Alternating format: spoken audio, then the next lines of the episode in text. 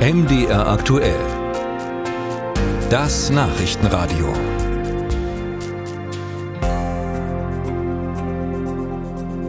Das Handwerk sucht händeringend Azubis und so setzen manche Betriebe auch auf Quereinsteiger. Vor Universitäten werben die Handwerkskammern sowohl um Studienabbrecher als auch um die mit Studienabschluss, die auf einen akademischen Beruf aber keine Lust haben, sondern lieber noch eine Ausbildung im Handwerk nachlegen. In der Berufsschule sitzt dann allerdings der Quereinsteiger neben lauter 16-Jährigen. Passt das zusammen? Und warum konnte man diese Quereinsteiger nicht auch schon viel früher für eine Berufsausbildung gewinnen? Ralf Geißler berichtet. Felix Herrmann hat nochmal von vorn angefangen. Der 25-Jährige besitzt bereits ein Diplom in der Immobilienwirtschaft. Er hat zwei Jahre lang Häuser bewertet. Doch so richtig glücklich war er damit nicht. Nun hat er eine Lehre zum Maler begonnen. Schon als Student jobbte er nebenbei als Maler, was ihm stets gefiel. Dieses Rauskommen, selber was mit den Händen machen, nicht zu 100 Prozent vom Rechner nur zu sitzen. Und ganz groß auf der anderen Seite, bezogen aufs Malerhandwerk, einfach die Abwechslung es ist ja bei Weitem nicht so, dass es nur Wände und Wohnungen weiß streichen ist. Und man sieht halt jeden Tag, was man gemacht hat. Hermann ist kein Einzelfall.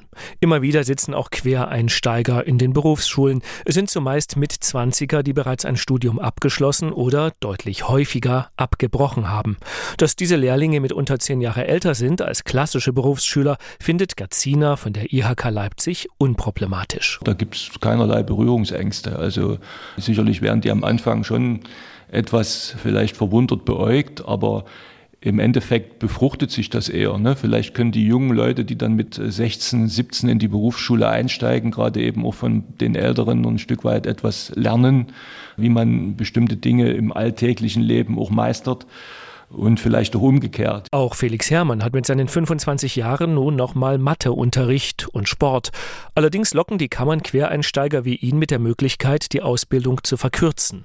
Andreas Prezinski, Geschäftsführer beim Sächsischen Handwerkskammertag, sagt, wer schon Erfahrungen und Wissen mitbringe, könne um ein Jahr reduzieren. Wenn jetzt jemand sagt, er bricht ein Ingenieurstudium ab und macht dann eine Ausbildung im Bereich Sanitär zum Klima oder Elektro, dann kann man ja auch nochmal auf Studieninhalte schauen und auch die vielleicht mit anrechnen. Also das funktioniert äh, schon sehr gut und das wird dann auch sehr individuell gestrickt. Weil Azubis fehlen, werben die Kammern ganz gezielt um Studienabbrecher. Rund 80.000 gibt es jedes Jahr. Ein kleiner Teil lässt sich auf die zweite Chance Berufsausbildung ein. Dabei stellt sich die Frage, warum die Abiturienten nicht gleich diesen Karriereweg finden. Die Ursachen liegen für Vincent Drews in den Gymnasien. Der Jugendsekretär des DGB Sachsen kritisiert, dort findet zwar eine Studienberatung statt, aber oft keine Berufsberatung. Wir müssen einfach bildungspolitisch tatsächlich diese Struktur schaffen, dass es Berufsberatung an jedem Gymnasium gibt. Und dann würde sich dort schon ein Stück weit die Perspektive verändern.